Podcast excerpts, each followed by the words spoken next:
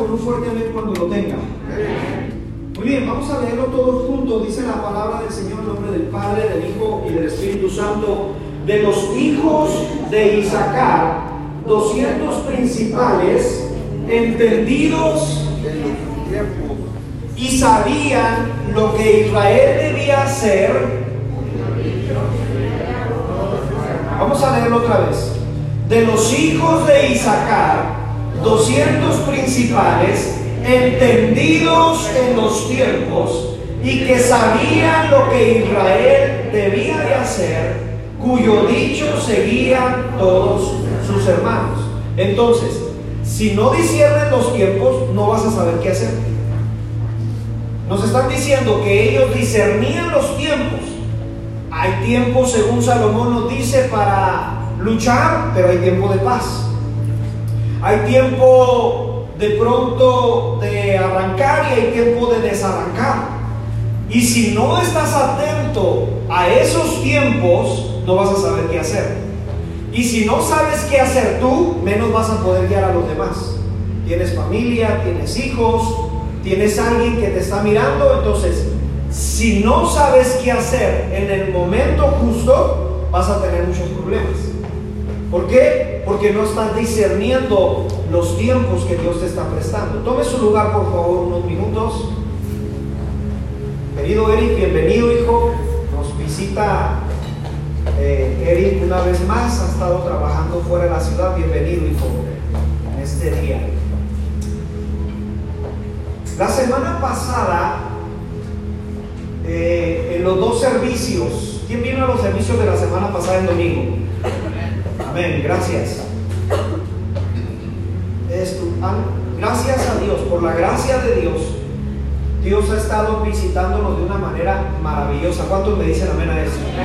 Tuvimos servicios muy especiales la semana pasada. En uno de los servicios, no recuerdo en cuál, ahorita no me acuerdo si fue en el primero o en el segundo Estábamos en el momento de la administración, precioso momento de administración, cuando de repente el Espíritu Santo vino y me trajo. No sé si ha escuchado usted a la gente decir que cuando tiene un accidente o está en peligro de muerte, como que su vida le pasa a 100 segundos.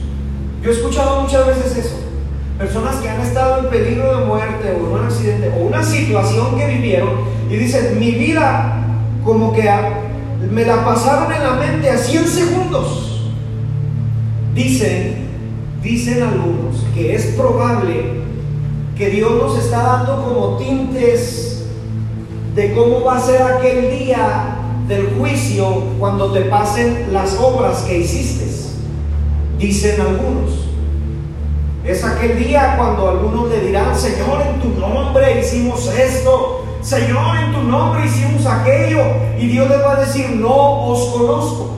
Pero como Dios es un juez justo, no es injusto. Injusto fuera que no nos mostrara las situaciones y oportunidades que tuvimos o que tuvieron las personas que van a estar en el juicio. Pero un juez justo te muestra la evidencia de lo que viniste, de las decisiones que tomaste y el por qué, la consecuencia de esa decisión. Entonces dicen algunos que probablemente, eso no dice la Biblia, pero dicen algunos, probablemente aquel día sea así. Dios en tu mente te muestre como parte de tu vida, puntos esenciales de tu vida, donde tuviste o tuvieron alguien la oportunidad de seguir a Cristo, de que les predicaron a Cristo y de que no quisieron y de que no lo hicieron de que tal vez alguien aquel día del tribunal de Cristo, cuando Cristo eh, eh, eh, vamos a decir esta, esta palabra, los premios de bendición a cada fiel cristiano, aquel día nos pase esa película rápido y podamos entender que aquel vaso de agua que di en su nombre tuvo mucho que ver. Y entonces opinan algunos que esos episodios de la mente probablemente Dios nos esté lanzando pequeños señales de cómo pueda ser aquel día. Bueno, no lo sé, yo no puedo asegurar eso. Lo que sí sé es que el domingo pasado que estábamos aquí estaba la presencia de Dios muy fuerte y de repente Dios me empezó a mostrar en cuestión de segundos las generaciones de esta iglesia. Me empezó a poner gente que ya ha muerto, que ya no están con nosotros, que ya hace muchos años andaban pegando un ladrillo por aquí, un blog por acá, pero en cuestión de segundos me mostró las generaciones de esta iglesia. Y yo me quedé así como trabado, cuestión de segundos, estaba la administración poderosa, cada uno estaba siendo lleno, pero yo me quedé como, como sin decir nada en una cuestión de segundos porque el Espíritu Santo me estaba mostrando a las generaciones de este lugar. Y me hablaba sobre las generaciones de este lugar. Algunos construyeron, otros compraron, otros invirtieron, otros trabajaron, otros hicieron esto, otros hicieron aquello. Y en cuestión de segundos me mostró tantos episodios en mi mente de las generaciones de este lugar. Y rápidamente, hermano, yo le he dicho, yo soy muy preguntón. Y también así como soy preguntón, lo soy con Dios. Y ese día en mi mente, reitero, cuestión de segundos, yo le dije, ¿por qué me muestra esto?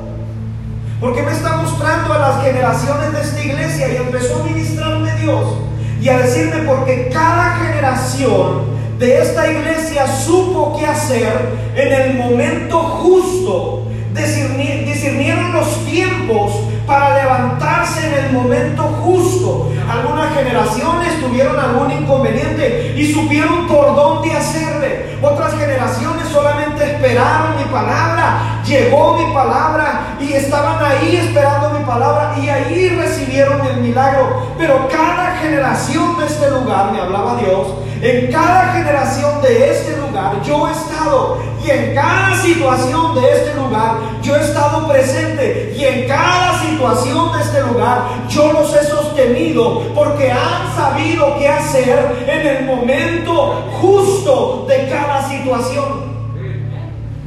Y entonces en ese momento, hermano, le estoy hablando de cuestión de segundos. En ese momento Dios me llevó este pasaje entendidos en los tiempos. Si no sabes discernir los tiempos, si yo no sé discernir lo que estoy pasando en mi vida personal, no voy a saber qué hacer. Si no sé discernir, es decir, si no sé discernir que estoy viviendo una guerra espiritual, no voy a saber cómo pelear. Porque no sé qué está pasando, solo sé que hay situaciones que se me están presentando, pero yo digo, pues son cuestiones de la vida. ¿Y si no? Y si son situaciones donde Satanás quiere eh, tenerte ahí, que no te levantes, tenemos que saber discernir qué es lo que está sucediendo. Tal Dios nos diga, en este tiempo ya no te dado otra palabra porque quiero que vivas en la palabra que te di hace tanto tiempo. No has caminado en esa palabra. Y mientras no sepas caminar, no te voy a dar otra. No te puedo dar una nueva instrucción si no has sabido caminar en aquella instrucción. Pero tienes que saber discernir los tiempos. Diga conmigo fuerte, discernir los tiempos.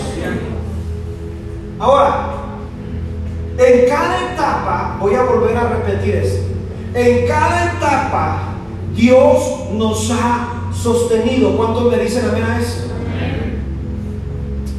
Para hacer referencia a los hijos de Isaac y a los que se nombran en este capítulo de, de el capítulo 11 y capítulo 12 de Primera de Crónicas, Gran parte de estos valientes de David son nombrados en Primera de Samuel capítulo 22. Gran parte de estos hombres y de estas mujeres que estaban ahí en ese lugar y de los valientes de David, de los que se nombran, son nombrados una ocasión más en Primera de Samuel capítulo 22. Y nos habla que David, aquella ocasión del capítulo 22, lo que se estaba viviendo, el contexto de David, era que estaba huyendo de Saúl porque Saúl lo quería matar. Acuérdese que Jehová le había dicho al profeta Samuel, ve y unge a un hijo, a uno de los hijos de Isaí, porque ya he escogido un rey, porque a Saúl ya lo he desechado. Y Saúl, aferrado a su posición, aferrado a no aceptar eso que Dios le había dicho, empezó a perseguir a David para matarlo. David tuvo oportunidad de matar a Saúl varias veces y no lo hizo. No sé si le ha pasado a usted que hay personas que le pagan mal a usted, que usted les ha hecho bien, que usted ha sido respetuoso, que usted ha sido educado, que cuando ellos le piden algo usted lo hace. Sí, está bien, aquí estoy, ¿qué, qué ocupas? Pero hay ocasiones que esas personas no le responden de la misma manera. Lo humanamente entendible y lógico es, no le hagas caso. Tíralo al león, dicen las personas. Ya no le hables. Y David podría estar en esta posición. Oiga hermano, lo están buscando para matarlo. Y tuvo la vida de Saúl en sus manos varias veces, pero no lo mató.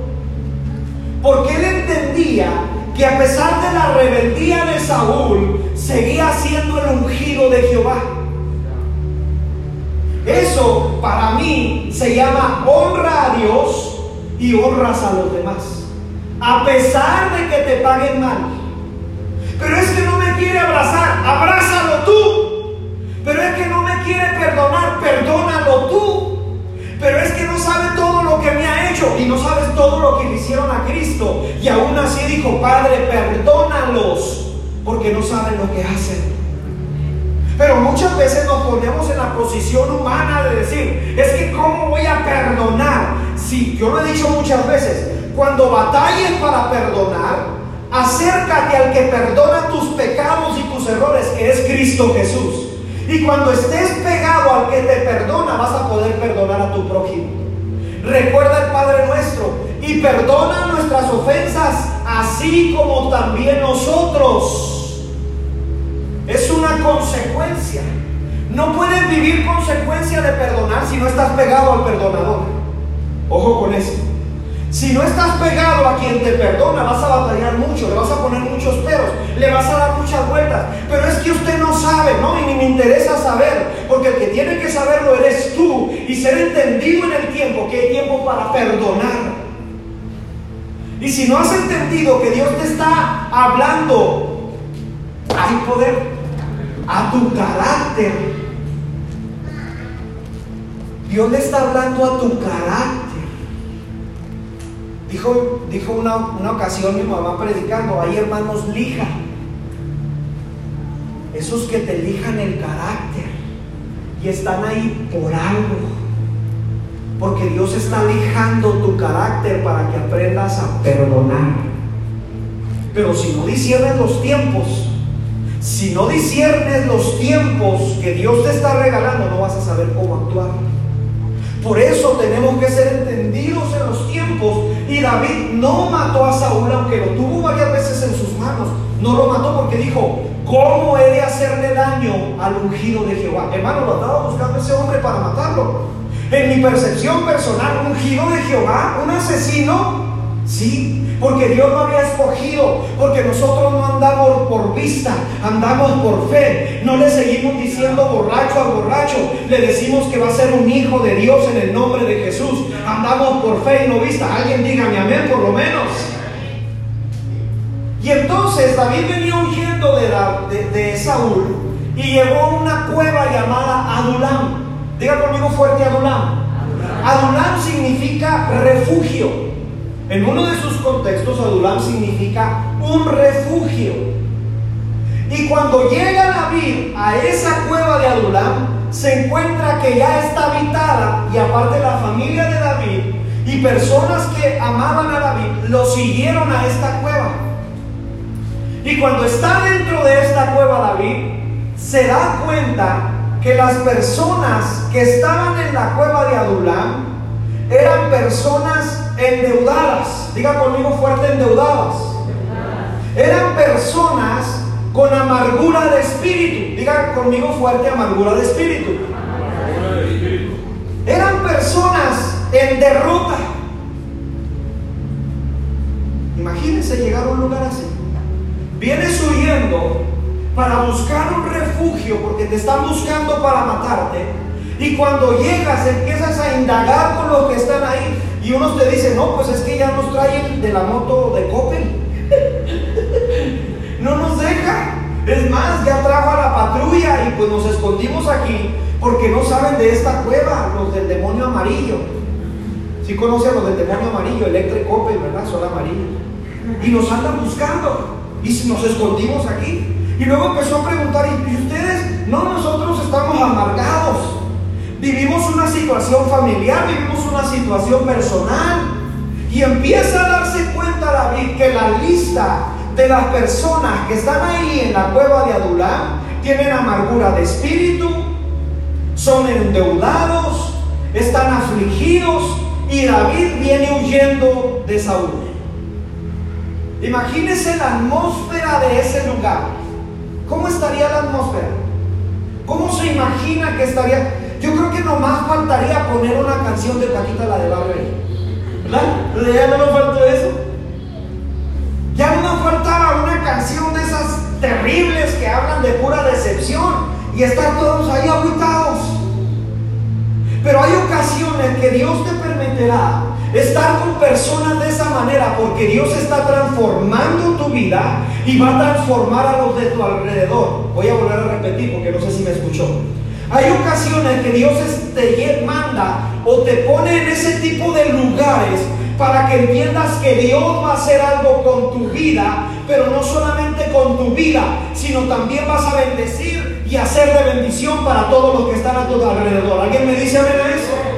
No es casualidad. Yo le he contado el testimonio de la ocasión que mis papás venían a esta iglesia, estaban pastoreando y una mañana de domingo tuvieron un choque fuerte y sucedió un alboroto. Al fin de cuentas, mi papá fue a parar ahí a la cárcel mientras se hacían las averiguaciones. Y dice que él cuando llegó estaba encerrado y estaban personas ahí que habían agarrado los sábados, el sábado, perdón, que unas estaban eh, ebrias, otros estaban ahí peleando entre ellos, y que él se empezó a Dios, ¿qué hago en este lugar el domingo si hoy tendría que estar yo predicando ahí? Y Dios lo llevó a compartir el Evangelio a ese lugar. Y dice que empezó a hablar con las personas que estaban ahí, se sentó con ellos y su ambiente, porque va a haber veces que Dios te va a llevar a lugares con un propósito.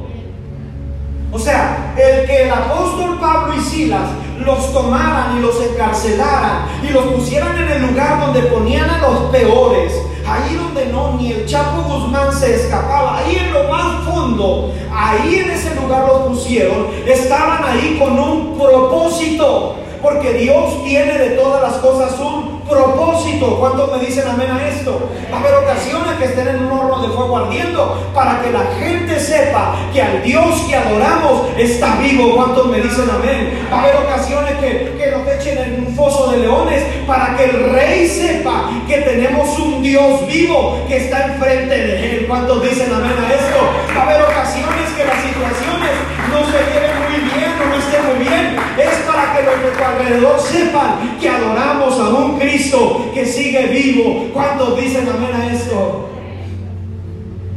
Ahora bien, están ahí en la cueva de Adulán y lo más probable bíblicamente es que los hijos de Isaacar que leímos en Primera de Crónicas estaban ahí, endeudados, con una situación difícil, viviendo una situación difícil. Ahora permíteme, por favor no quites eso de tu mente, por favor lo que te acabo de mencionar. Dios, cada día o en cada etapa de tu vida o del proceso que vives, se te permite vivirlo con un propósito. Debemos entender, como lo he explicado varias veces, que nuestra vida está lleno de tiempos y de procesos. Diga conmigo fuerte procesos. Nuestra vida está llena de procesos. Para basarme en esto, y lo he enseñado varias veces, nos encontramos el capítulo de Génesis, capítulo, de, capítulo 8 de Génesis, en el verso 22, donde la Biblia nos dice que un nuevo comienzo estaba sucediendo a partir del diluvio. Ya ha pasado el diluvio, fue destruida gran parte de la humanidad. Los que estaban en el arca fueron los que encontraron vida. Y ya cuando pasa todo esto, Jehová habla y dice lo siguiente, no cesará la cementera, no cesará la siega, el frío, el calor, el verano, el invierno, el día y la noche. Nos está hablando que este mundo sufre etapas, sufre procesos y que hay ocasiones que por más que nos duela, que a los árboles se les caen las hojas, es porque están viviendo una etapa para renovarse. Voy a volverlo a repetir. Hay ocasiones que nos duele ver que los árboles, sus hojas se secan y empiezan a caer. Y vemos en una temporada del año a los árboles totalmente pelones, sin hojas, sin nada. Y a lo mejor decimos, ay, qué, raro se ve esto, porque viene un nuevo tiempo para ellos. Viene un tiempo donde no solamente van a estar sin hojas, sino van a recibir fruto de lo que están viviendo mientras estén pegados al agua de vida que está abajo de ellos. Estoy hablando de los árboles. Y eso me enseña a mí que yo como cristiano y como iglesia vivimos etapas y procesos. El salmista nos habla algo de estas etapas y nos dice, por la noche vendrá el llanto. Ah, hermano, pero viene la mañana y a la mañana va a ser cambiado tu llanto en gozo. ¿Cuántos se gozan en esta mañana? O sea, no siempre va a ser de noche. No siempre va a ser una temporada infructuosa. No siempre vamos a estar sin fruto. Va a llegar el momento en que Dios nos va a dar el fruto de lo que hemos venido sembrando. Hay ocasiones que nos preguntamos, ¿qué está sucediendo? ¿Qué está pasando en esta temporada? ¿Por qué no pasa nada? Porque Dios me está enseñando que disierna sus tiempos. Porque los tiempos de Dios son maravillosos para la vida del cristiano que entiende a discernir los tiempos. Hay tiempos de callar, hay tiempos de esperar, hay tiempos de decirle, Señor, yo no sé qué está pasando, pero yo voy a seguir confiando en tu palabra. Yo no me voy a detener, yo voy a seguir aquí. No he sido destruido, no he sido dañado. Voy a seguir caminando. O alguien debería gozarse en esta mañana y decir, Dios, gracias, porque en cada temporada tú me sostienes.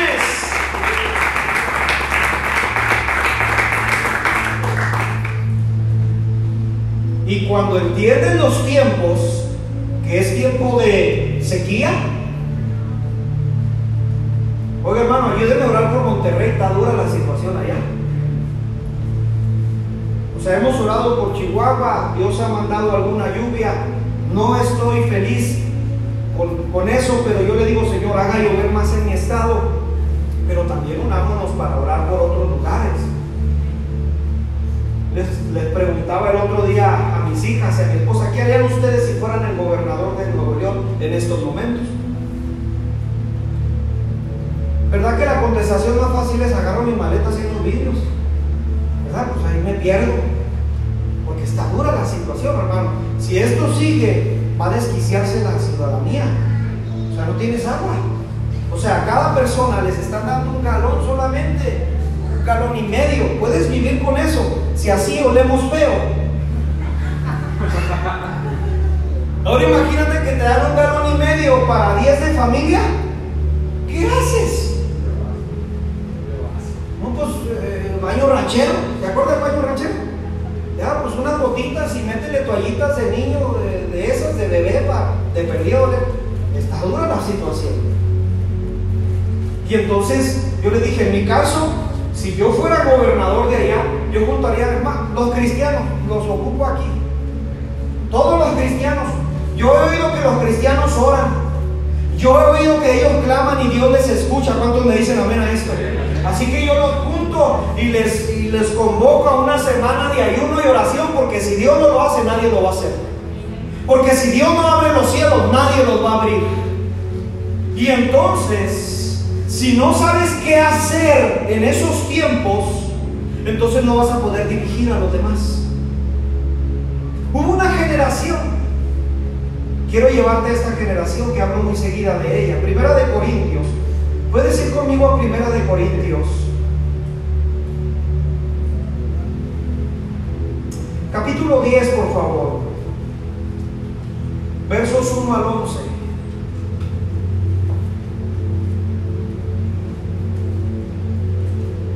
Primera de Corintios, capítulo 10, versos 1 al 11. Dice la escritura, hablando el apóstol Pablo, dice, porque no quiero hermanos que ignoréis que nuestros padres todos estuvieron bajo la nube y todos pasaron el mar. Y todos en Moisés fueron bautizados en la nube y en el mar. Fíjate bien de los tiempos que les está hablando el apóstol Pablo, que yo creo esto les pasó desapercibido. Y todos comieron el mismo alimento espiritual, pero ellos no supieron discernir los tiempos. Y todos bebieron la misma bebida espiritual, porque bebían de la roca espiritual que los seguía. ¿Y la roca quién era? Pero no discernieron los tiempos.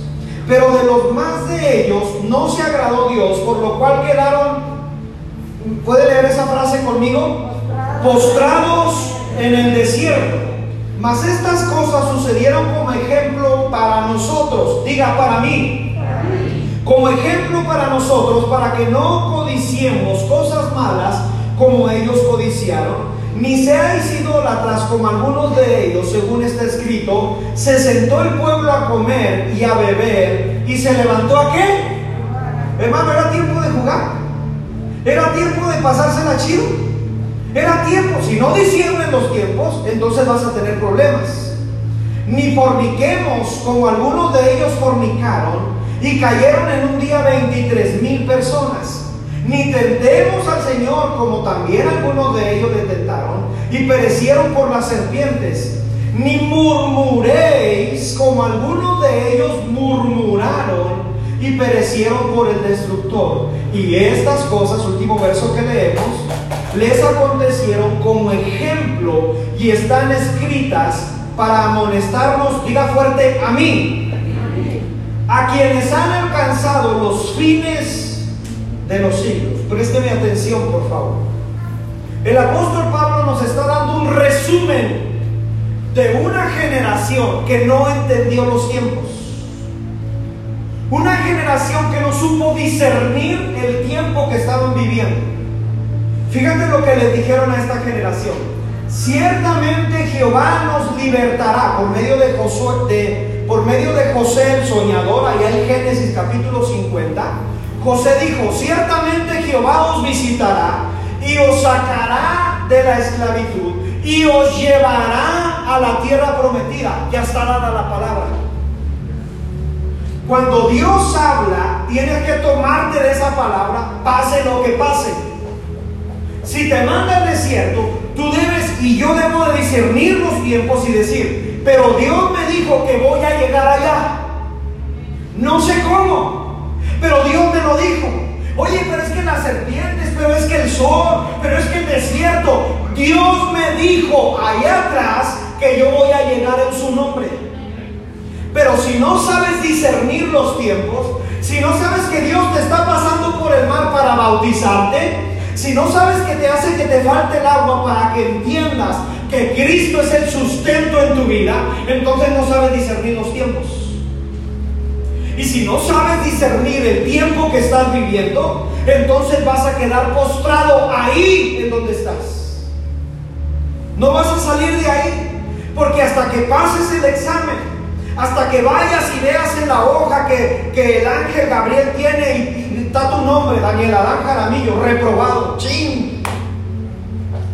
Y otra vez, dale otra vuelta, Daniel, al desierto. Y ahí voy a darle otra vuelta. Y vengo otra vez, reprobado. Porque no he entendido que el desierto es para mi bien. Porque Dios me está llevando al desierto no para hacerme sufrir, sino para enamorarme otra vez de su presencia. Para conocerlo como mi proveedor. Para conocerlo como mi libertador. Para conocerlo como mi Señor. Como Jehová Jireh. Como Jehová Sabaoth. Como Jehová es mi sanador. Y si no entiendo bien los tiempos que estoy viviendo, voy a quedar postrado en el desierto poder. Y Dios se nos dice claramente en Deuteronomio capítulo 8 a esta generación, yo le he denominado murmugeneración, porque a esta generación Dios se lo dice claramente. ¿Le ha pasado a usted hablar con alguien claramente y de todas maneras parece que no le entiende? A mis papás les pasaba conmigo. Me explicaban las fracciones igual, hermano. Yo quedaba igual, no las entendía. No entendían mis papás que yo soy de lento aprendizaje. Lento pero seguro. Entonces lo que me explicaban en segundo lo iba entendiendo en cuarto. ¿Está buena esa? En serio, ¿eh? No es broma, o sea, esto es en serio. Estoy abriendo mi corazoncito. Lo que me explicaban en segundo, yo lo entendía en cuarto. Entonces, imagínense, cuando estaba ya en sexto, apenas iba aprendiendo lo de cuarto. Entonces, imagínense cuando llegué a la secundaria, pues yo pensé que mentalmente todavía estaba en la primaria. Entonces me explicaban nuevas cosas y mi cerebro me decía, hasta aquí, espérate, tenemos que razonar. Entonces, como era de lento aprendizaje y mi papá me, mira hijo, así, das esta, la pones acá, la bajas, me quedaba igual. Pero cuando ya pasaba de grados, ahora les decía, póngame fracciones y me las ponían, hermano, hasta para atrás las así. Porque ya, me, ya había entendido. El pueblo de Israel, Dios les habla claramente. Y les dice en Deuteronomio 8, 2 y 3, y te acordarás por el camino que te he traído, Jehová tu Dios, estos 40 años. Diga conmigo fuerte 40 años. El número 40 en la Biblia significa proceso.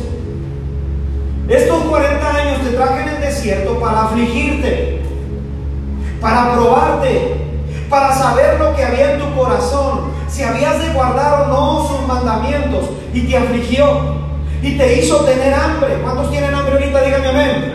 Yo también. Y te sustentó con maná, comida que no conocías tú ni tus padres la habían conocido. Y aquí viene el por qué. Para hacerte saber que no solo de pan vivirá el hombre, sino más de todo lo que sale de la boca de Jehová. De eso. Hermanos, los llevé al desierto, les está diciendo Dios, para que comprendieran el tiempo que en el desierto no era tu casa, que en el desierto no ibas a construir tu casa. Te pasé por el desierto para que supieras que yo soy Jehová tu Dios, que no es Faraón, que no son los egipcios, que yo soy quien te sostengo cuando no ves nada. Pero si no sabes distinguir los tiempos, si no sabes lo que estás viviendo, no vas a saber cómo actuar. Y a mí me cayó fuerte esta palabra en mi vida. Voy a decir algo. Cada generación es responsable de pedir sabiduría a Dios para discernir los tiempos. Voy a volverlo a repetir. Cada generación somos responsables de pedirle sabiduría a Dios para discernir los tiempos.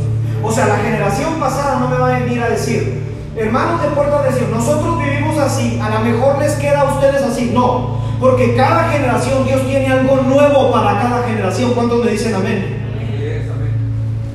Dios no anda copiando. Dios siempre está haciendo cosas nuevas. ¿No lo sabes? Una vez más voy a abrir camino en el desierto, pero tu desierto va a ser diferente. ¿No lo sabes? Una vez más voy a ir delante de ustedes para pelear por ustedes, pero tienes que discernir Y cada etapa, porque acuérdate que estábamos hablando de etapas, tal vez estés ahorita en una etapa de desierto personal, familiar, congregacional. Tal vez estemos pasando en una etapa de conquista personal, familiar. Tal vez estés eh, pasando una etapa de tiempos de refrigerio personal, familiar, congregacional. Tienes que saber discernir los tiempos. En los tiempos de conquista tienes que levantarte y sacar tu espada. En los tiempos de refrigerio puedes sentarte a tu mesa y, y reír con el Padre ahí a gusto. En los tiempos de esperar, tienes que esperar a su palabra y tienes que decirle, no me voy a mover hasta que suceda algo aquí. Pero mientras no entendamos los tiempos, no vas a saber qué hacer. Mientras no sepamos discernir lo que estamos viviendo, entender la etapa, Señor, yo creo que esta semana en mi vida se vivió una etapa de lucha. Me levanté entonces en el nombre de Jesús, agarré la espada y le dije, Señor, tú me dijiste que tú ibas a pelear conmigo y con mi familia. Yo no me muevo de aquí hasta que me digas que estás peleando conmigo. Yo no me muevo de aquí hasta recibir tu bendición, pero tengo que discernir los tiempos que estoy viviendo ¿Cuántos me dicen amén en esta mañana? Y pueden aplaudirle fuerte a nuestro Dios.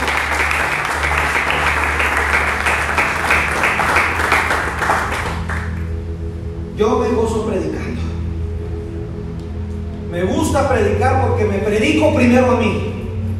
Porque me estoy hablando primero a mí. Siento a mi alma cuando estoy escribiendo y le digo, alma, sé que eres de lento aprendizaje, pero entiende que tienes que discernir los tiempos que estás viviendo. Porque si yo no lo vivo, me es muy difícil compartírselo a ustedes.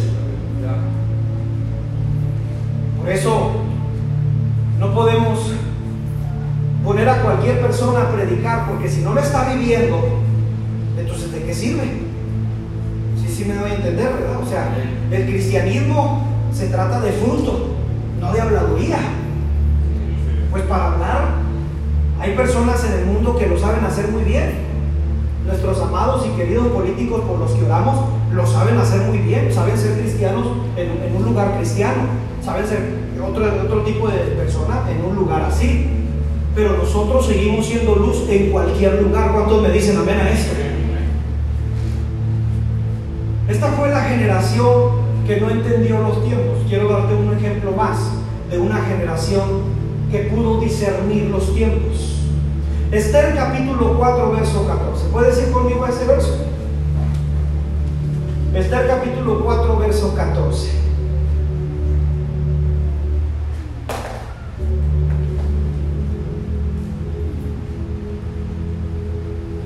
¿Ya está usted ahí?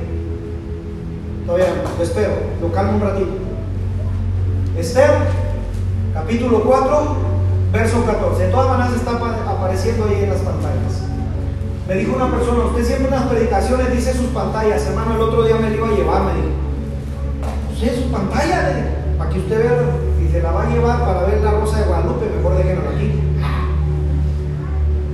Está en capítulo 4, verso 14, porque si callas, Esther, le están diciendo Esther, absolutamente, diga conmigo fuerte, en este tiempo.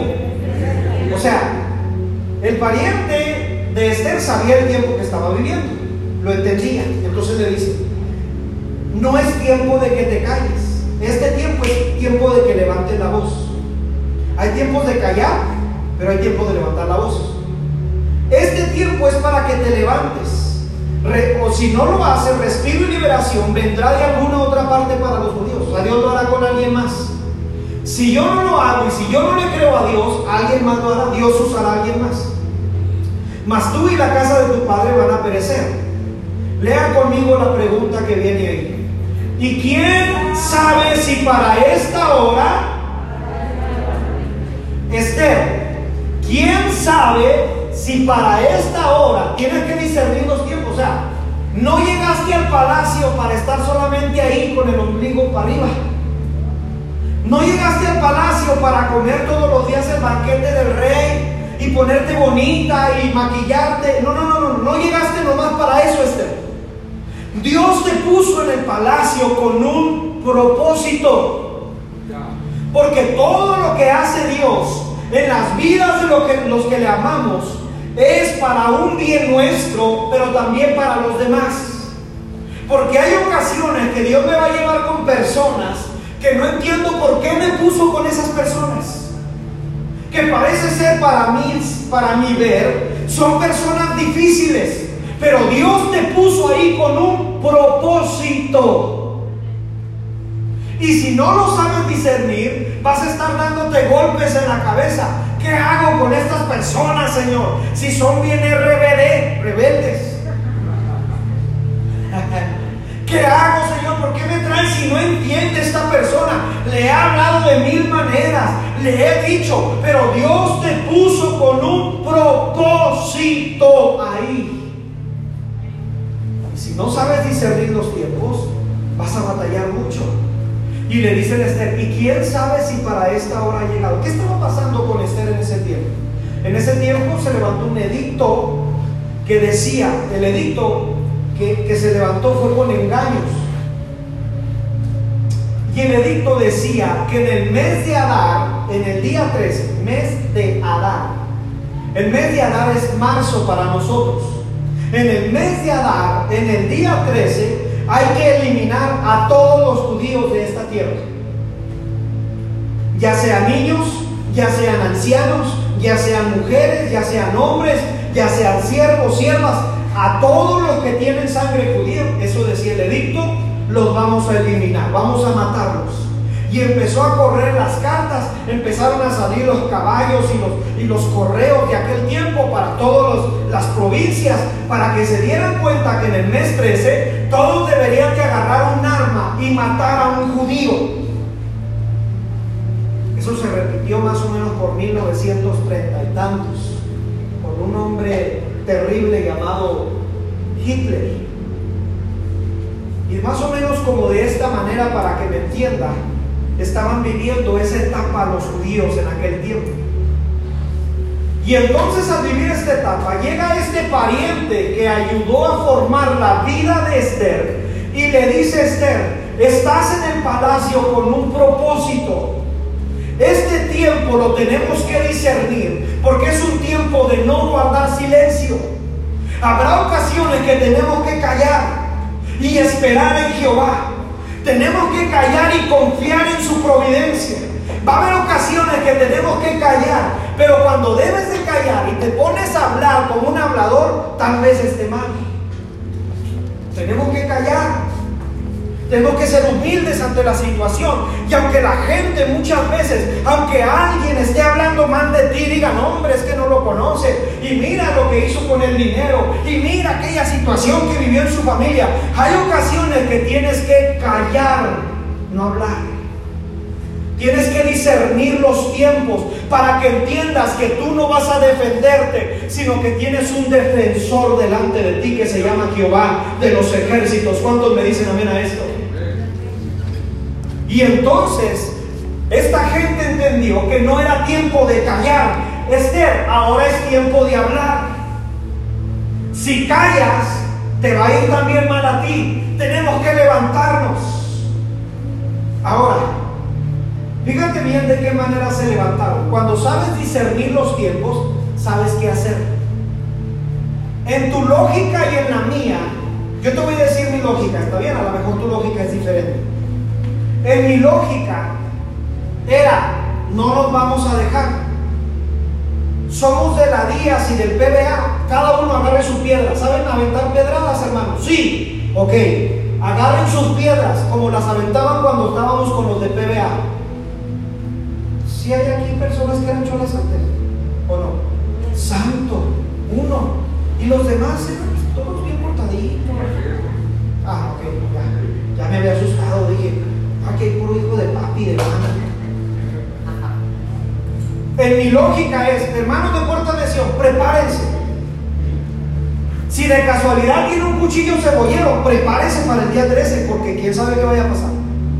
Esa es mi lógica. Pero cuando sabes discernir los tiempos, hay cosas que no salen sino con oración y ayuno. Otra vez, hay cosas que no salen, este género no sale sino con oración y ayuno. Lo que se estaba moviendo en aquel tiempo era un espíritu de muerte. La atmósfera de muerte. La atmósfera de temor. Los vamos a eliminar. Los vamos a matar. Pero los judíos supieron discernir los tiempos. Y Esther les dijo, yo y mis doncellas vamos a ayunar tres días. Y yo quiero que todo el pueblo, hasta los niños, las mascotas, Hermano, pero es que mi perro que tengo en la casa es bien dragón, póngalo a dieta estos tres días. Pero hermano, es que mi viejo, su viejo también entra. Pero hermano, todos vamos a entrar la próxima semana de Puerta de Sion en una semana de ayuno y oración. ¿Cuántos me dicen amén? Porque este género no sale sino con oración y ayuno. Y entonces le dijo, todos vamos a ayunar tres días. Y luego dice esta mujer, oigan, me gusta la actitud de esta mujer. Así son las mujeres de puertas de Sion. ¿Cuántas me dicen amén? Qué bonito, ¿verdad? Qué bonito contesta la semana. Aunque no traen voz porque estaban grite y grite allá en aquel lugar. Es más, dijeron que les echaron a la patrulla, pero no se dieron cuenta porque como de David es ahí, David les dijo, no, son las hermanas, son de mi iglesia, perdón. el cotorreo es normal. se salió de control la fiesta de las hermanas. Y entonces les dijo Esther, vamos a ayunar y voy a entrar a ver al rey. Tú no podías entrar a ver al rey si no eras llamada. Tenías que ser llamada. Y ella dijo, voy a entrar aunque no fui llamada. Y si perezco, que perezca. Ni modo. Voy a poner mi vida. Así como Jesús puso su vida por la nuestra. Si perezco, que perezca, no importa. Y ella entró a ver al rey y le dijo al rey, ¿qué quieres Esther? Hasta la mitad de mi reino te doy. Y empezó ella a llevarlo al punto de que entendiera que lo que le dieron a él fue un engaño. Pero los judíos habían sabido discernir los tiempos y ya estaban ayunando y estaban orando. Porque hay géneros que no salen sino con oración y ayuno. El espíritu de muerte sale con oración y ayuno en el nombre de Jesús. Porque todavía la sangre de Cristo tiene poder para eliminar todo espíritu de muerte de nuestras vidas. Alguien me dice amén en esta mañana. Amado, si le vas a aplaudir, el fuerte. Los judíos usaron estrategia. Vamos a usar estrategia tres días.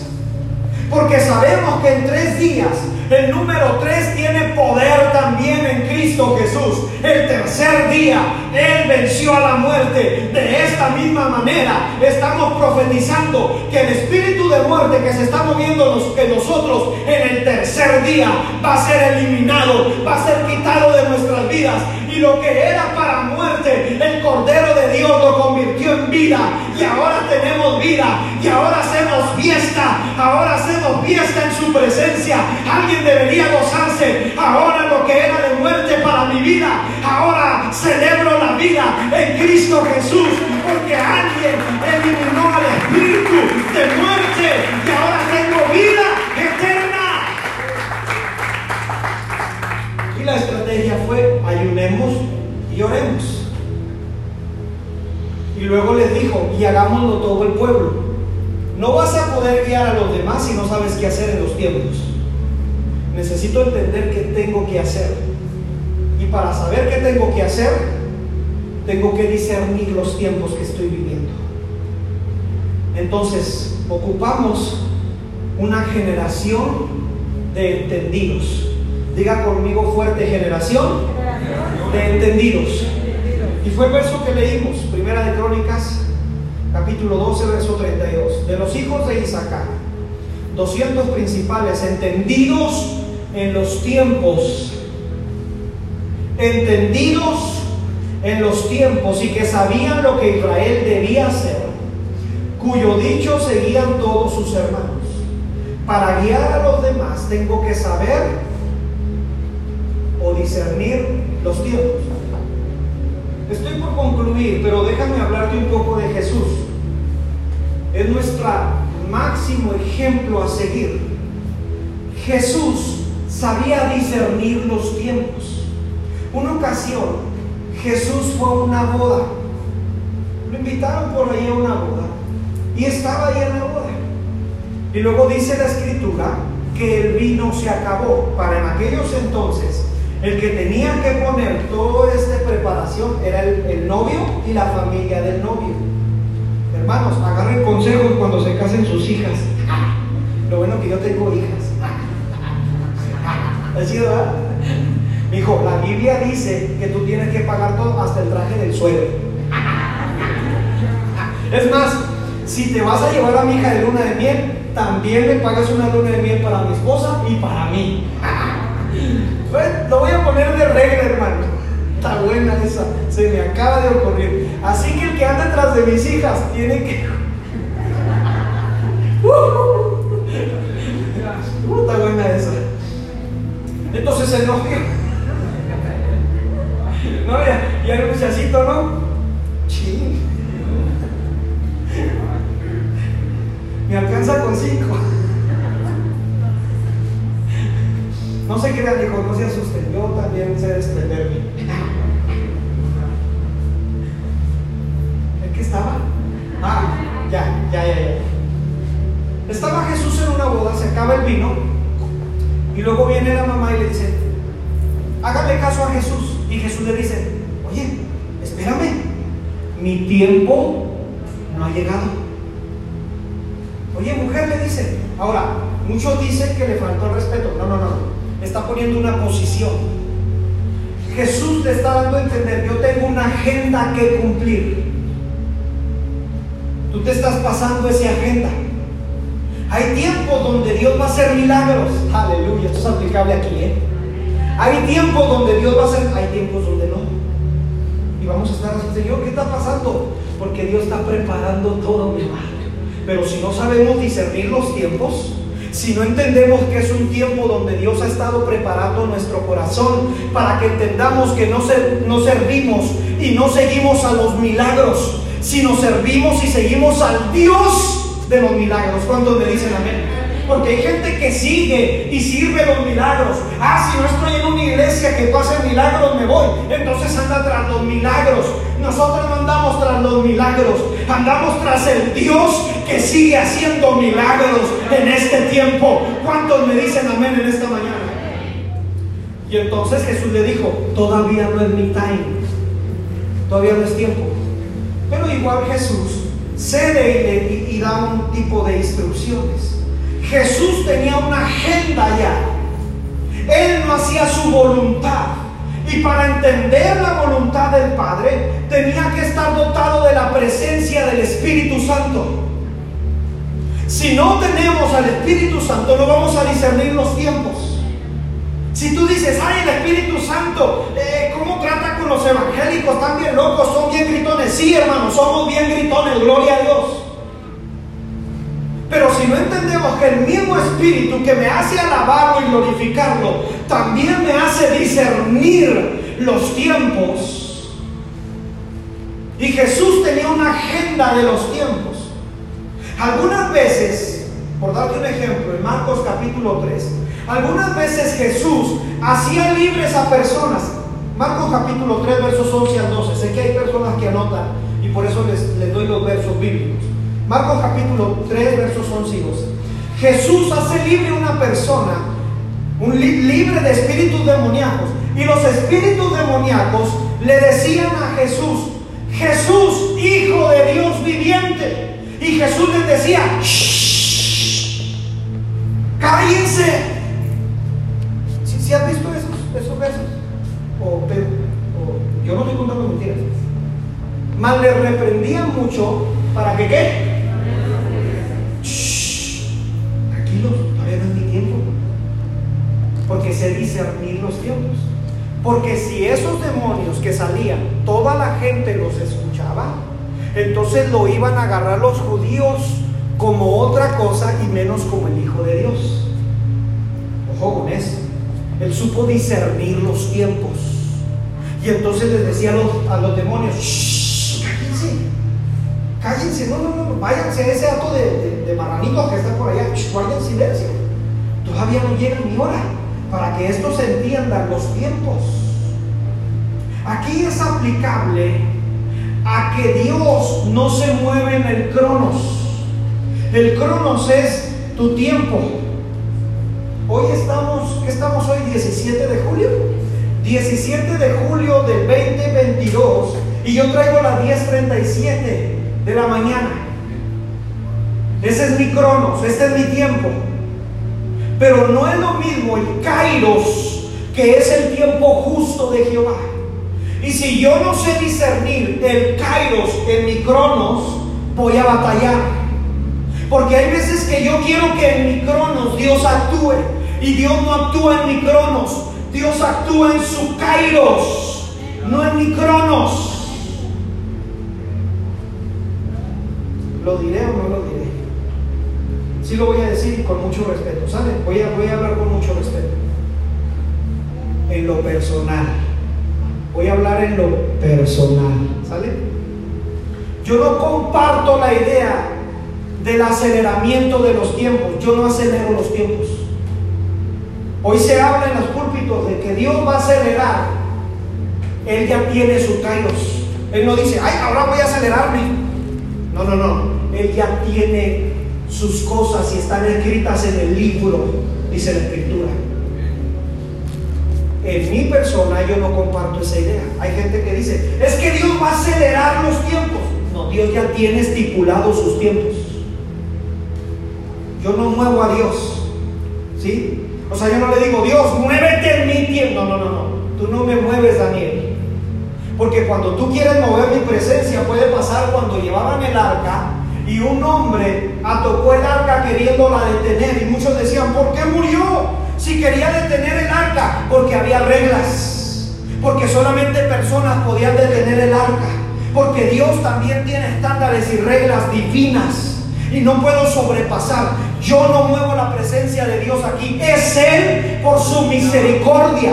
Si yo estoy o no estoy aquí, Él se sigue moviendo. Porque no se trata ni del pastor, ni de los músicos, ni de danza, ni de los sugieres. Se trata del Espíritu Santo en nuestras vidas. Que Él se mueve como Él quiere y en el tiempo que Él quiere. ¿Cuántos me dicen amén a esto? Y me dan un fuerte aplauso al Dios que tiene sus kairos, su tiempo justo.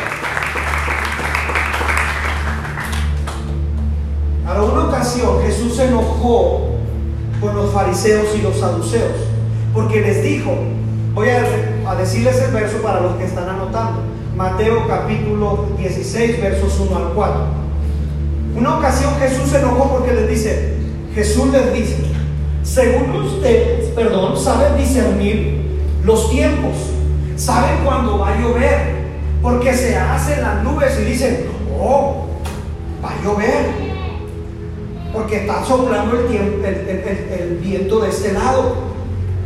Hipócritas les dice, saben discernir cuando va a llover y no saben de este tiempo. La generación que existió en el tiempo del ministerio de Jesús tampoco supo discernir los tiempos. Porque estaban tan apegados en lo que te hablé la semana pasada. ¿Te acuerdas la semana pasada lo que hablamos? Lo que hablamos no fue de religión, sino de relación. Y cuando hablamos de relación, hablamos que va a haber un discernimiento de parte del Espíritu Santo en nuestras vidas para comprender los tiempos. ¿Cuántos me dicen amén a esto? Si no tengo comunicación con Dios, no voy a entender los tiempos. Ahora bien, Jesús les dice, hipócritas, las señales de los tiempos no saben distinguirlas, porque este es un kairos, hermanos. La vida estaba caminando con ellos y ellos no vieron a la vida que es Cristo. La vida comía con ellos y no supieron discernir que estaba Dios ahí. A Jacob le sucedió igual cuando un día dormía y tuvo un sueño y dijo, la gloria, la chequina de Jehová estaba aquí y yo no lo sabía. Tenemos que saber cuando el Espíritu Santo se está moviendo. Tenemos que saber cuando es un silbo apacible. Tenemos que entender que Él tiene tiempos específicos y yo sé que en este tiempo Dios tiene un tiempo específico para esta iglesia porque la semana pasada me lo mostraba en esos segundos y me decía, en este tiempo disiernan los tiempos para que entiendan que es tiempo de buscar mi presencia, que se unan en un corazón para que entiendan que viene un tiempo, aleluya, yo me gozo, viene un tiempo nuevo, un tiempo de milagros, un tiempo de cosas extraordinarias, pero si no saben discernir los tiempos, si no entienden que se deben de levantar y buscar mi rostro, entonces se van a quedar postrados en el desierto. Uf, ay, ay, ay. Y yo dije, Señor, ayúdame primero a mí a discernir los tiempos, a entender lo que tú nos estás hablando en ese tiempo. Cada generación vive diferentes etapas. Di conmigo fuerte.